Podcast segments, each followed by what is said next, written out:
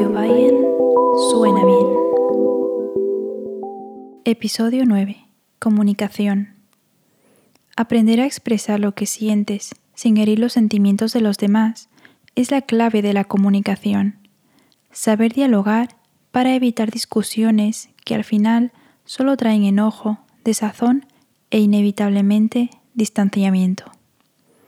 Si te ha ocurrido alguna vez que una persona ha dicho o ha hecho algo que te ha molestado, ¿cómo has reaccionado ante esta situación?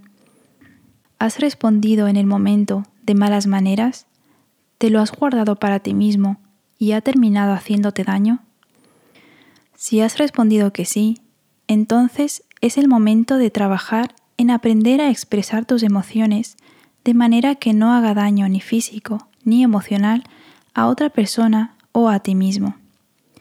Para aprender a comunicarte de manera efectiva, tienes que ser claro con tus sentimientos si algo no te ha gustado o te ha hecho sentir mal, no te lo guardes.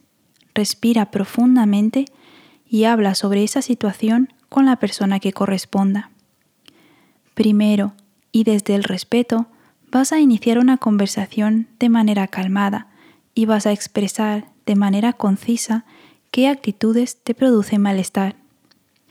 Procura evitar las indirectas.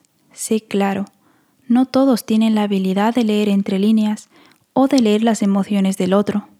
No enredes tus palabras ni hables de muchas cosas diferentes a la vez, pues el principal objetivo de la comunicación es hacer llegar el mensaje que queremos transmitir de manera clara.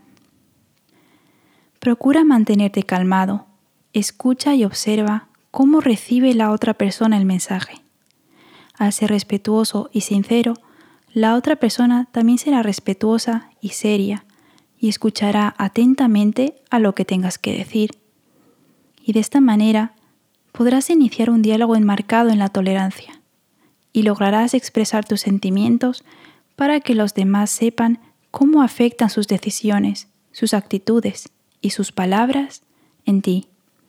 Aprender a comunicarse es importante para mantener un equilibrio emocional saludable.